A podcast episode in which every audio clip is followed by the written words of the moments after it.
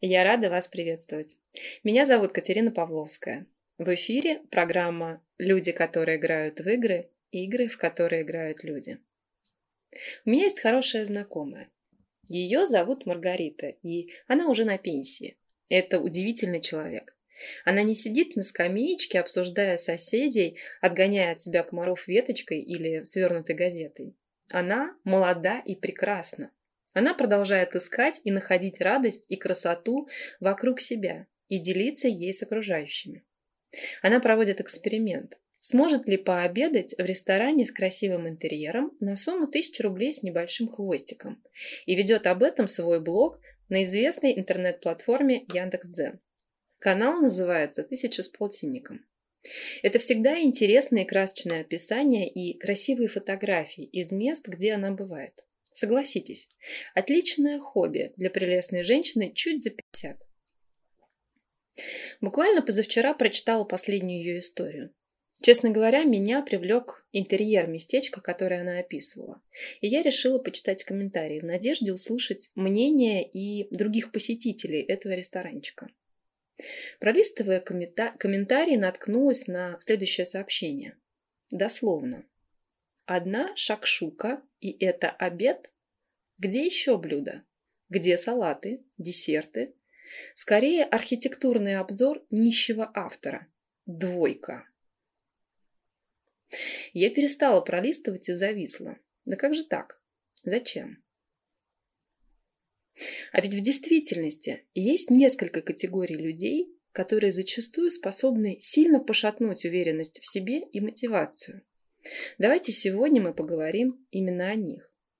Первая категория – это так называемые диванные критики, к которым, на мой взгляд, относится как раз автор этого комментария. Эти люди всегда точно знают, как другие должны жить. Строить отношения, воспитывать детей, зарабатывать деньги или вести бизнес. Они лучше всех разбираются в литературе, музыке, живописи и запросто могут создать шедевр. В политике и психологии они, ну, конечно, тоже эксперты. Уж при них такого безобразия бы точно не было. Диванные критики охотно готовы поделиться с окружающими своим ценным мнением по любому вопросу. И неважно, что их, собственно, никто не спрашивал, что детей у них нет, рисовать они не умеют, зарабатывают мало, а отношения закончились разводом. Впрочем, если человеку на это указывать, он ответит, что просто высказывает свое мнение. Все это понятно со стороны. Но когда человек находится внутри ситуации, он может быть очень уязвим к беспардонной и неконструктивной критике. Особенно если они исходят не просто от анонима в интернете, а от друга или родственника. Замечания и скепсис могут сильно подрезать крылья. При этом грамотная обратная связь, которая будет полезна для вашего развития, должна быть доброжелательной, аргументированной и конструктивной. То есть указывать не только на зоны роста, но и на достоинства, а также предлагать идеи для исправления недочетов. А еще она должна исходить от человека, который хорошо разбирается в вопросе. И если кто-то критикует вас, не следуя этим принципам, то его мнением можно и даже нужно пренебречь. Вторая категория – это так называемые любители драмы. Кажется, что их жизнь напоминает лихо закрученный сериал, где главный герой падает в пучины страсти, льет горькие слезы из-за разбитого сердца, блуждает в любовных треугольниках и распутывает интриги врагов. И любитель драмы, разумеется, играет в этой истории главную роль. А вот чужая жизнь на фоне всех этих увлекательных перипетий выглядит до невозможности блеклой и скучной, не стоящей внимания. Такие люди вечно тянут одеяло на себя, обсуждают свои проблемы, а вот к чужим относятся без особого интереса, не горят желанием выслушать и поддержать. Они могут вовлекать окружающих в свою драму, выставлять их злодеями, а себя жертвой и играть чувствами. В результате человек рядом с такой звездой чувствует себя незначительным и неинтересным, тратит на нее много времени и эмоций, а взамен ничего не получает. И на самооценке это сказывается не лучшим образом. Специалисты считают, что иногда любители драмы ведут себя так из-за детских травм или пограничного расстройства личности. Поэтому, если вы живете вместе с таким человеком, предложите ему обратиться к психотерапевту. А если это кто-то из ваших дальних знакомых или коллег, лучшей тактикой будет сократить общение или не принимать весь этот театр всерьез.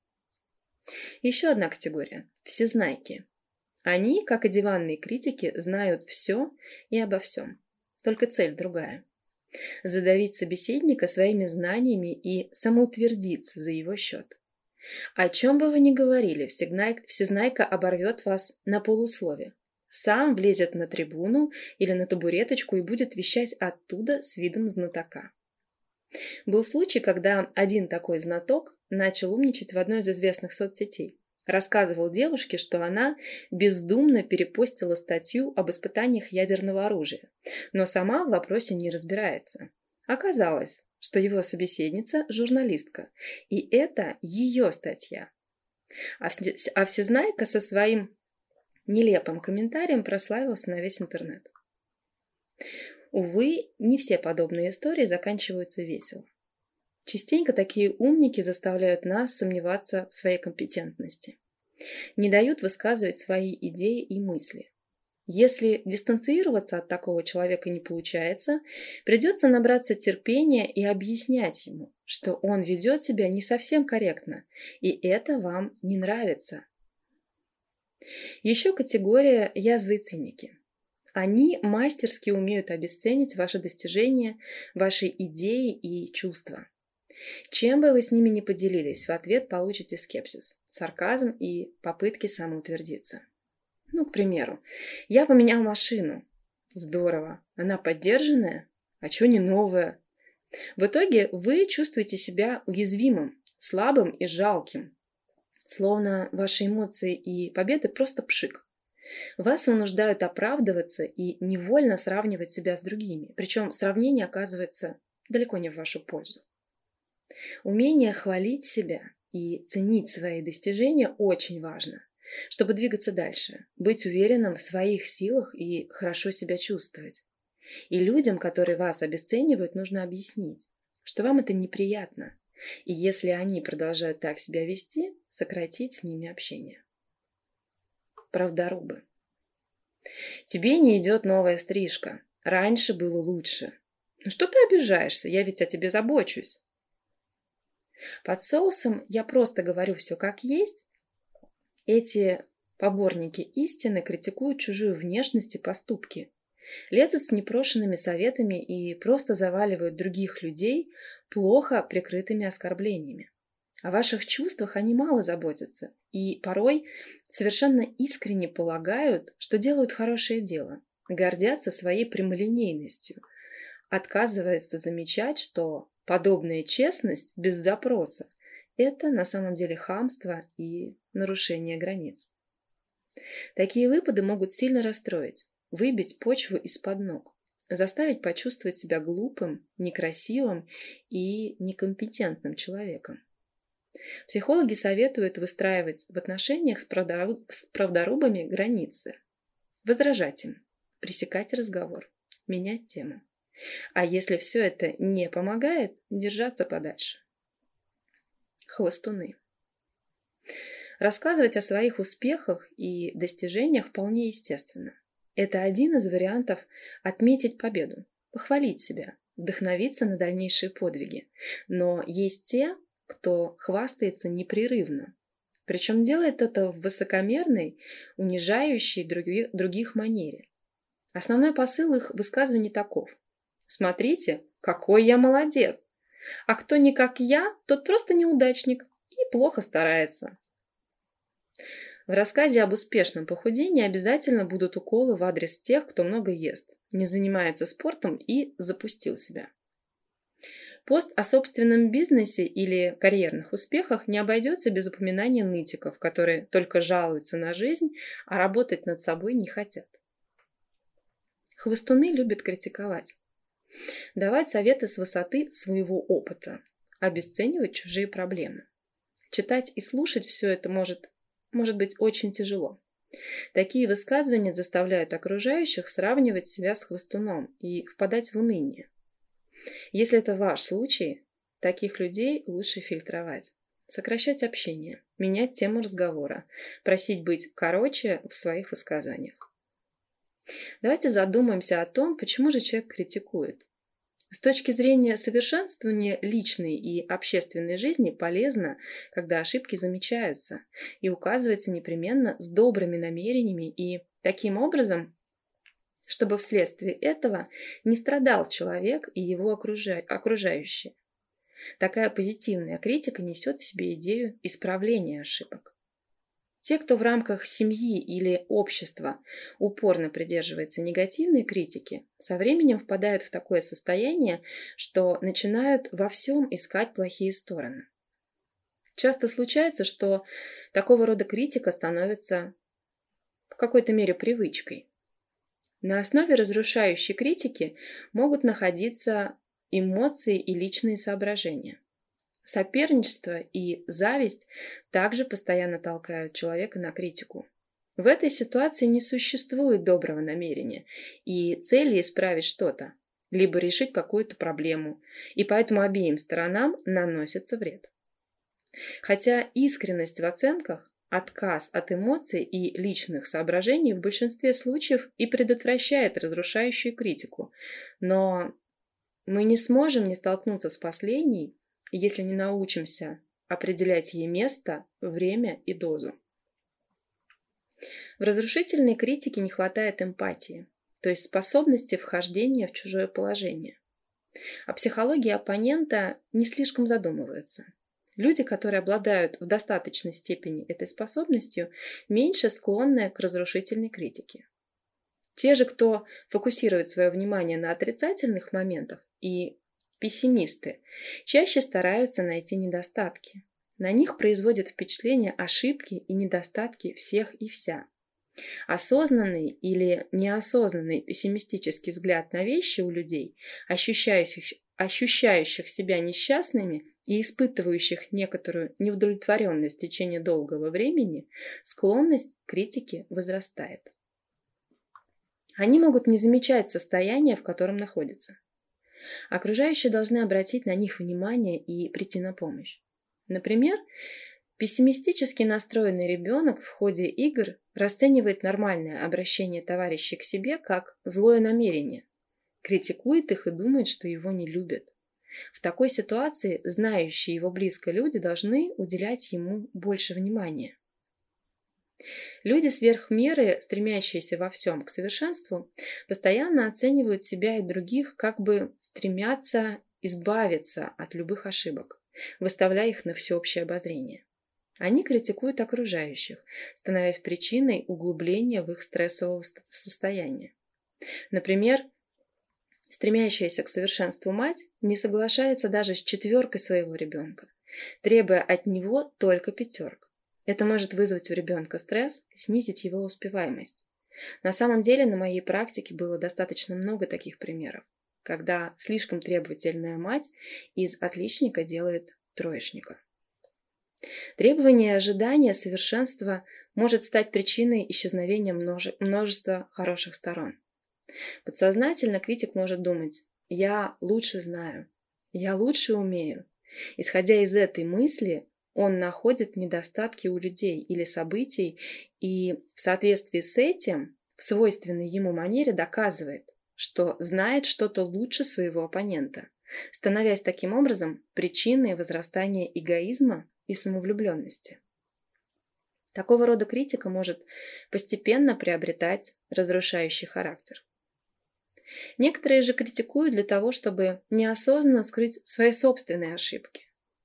Такие случаи особенно распространены внутри организаций. Критик полагает, что, подвергая других критике или находя их недостатки, укрепляет собственные позиции, скрывает собственные ошибки. В семье отнесение ошибок за счет других также препятствует тому, чтобы человек исправлял свои ошибки, нарушает равновесие между ее членами. Люди, постоянно оценивающие все и всех с отрицательной точки зрения не только сами впадают в стресс и испытывают сомнения, но и распространяют негативную энергию на свое окружение, что приводит к их изоляции. Каждое произносимое слово отражается на противоположной стороне. Отражение может быть позитивным или негативным. Прежде чем давать оценку, необходимо учесть, почему мы критикуем что-то, а также предвидеть, что и в какой степени выиграет в результате этого. Мы не должны забывать, что наши слова будут не только сообщением оппоненту, но и то, что они окажут влияние на действия этого человека в дальнейшем. Следует помнить, что оценки, которые мы, мы не смогли сформулировать позитивно, могут нанести вред противоположной стороне. Критика приводит в состояние стресса главным образом того, кто критикуется. А это со временем приводит к отдалению людей друг от друга. Замечено, что люди, которые подвергают все разрушительной критике, бывают одиноки даже в семье. Окружающие перестают им что-либо рассказывать, потому что постоянно встречаются с отрицательными оценками. Одновременно с критикой может возникнуть обида собеседника и чувство отчуждаемости. Если постоянно говорить о недостатках человека, то его самооценка становится негативной. Он чувствует себя неполноценным и неудачником. В такой ситуации у него возрастает чувство беспокойства. А люди в состоянии беспокойства и стресса совершают больше ошибок. Таким образом, получается замкнутый круг. Критика порождает стресс, а тот приводит к ошибкам. Человек, совершающий много ошибок, получает больше негативных оценок. Конструктивность и одобрение положительных моментов всегда поощрялись. Тот, кто видит прекрасное, прекрасно думает.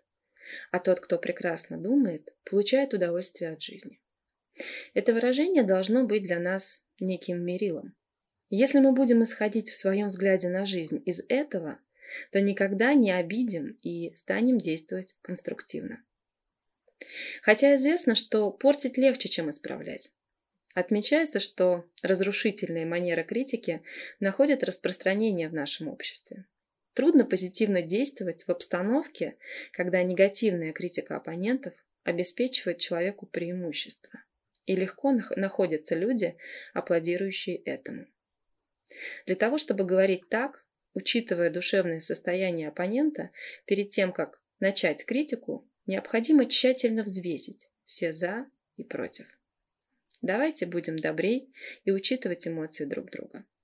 До новых встреч в эфире. С вами была Катерина Павловская. Слушайте на радио «Самопознание» и радио «Бархат».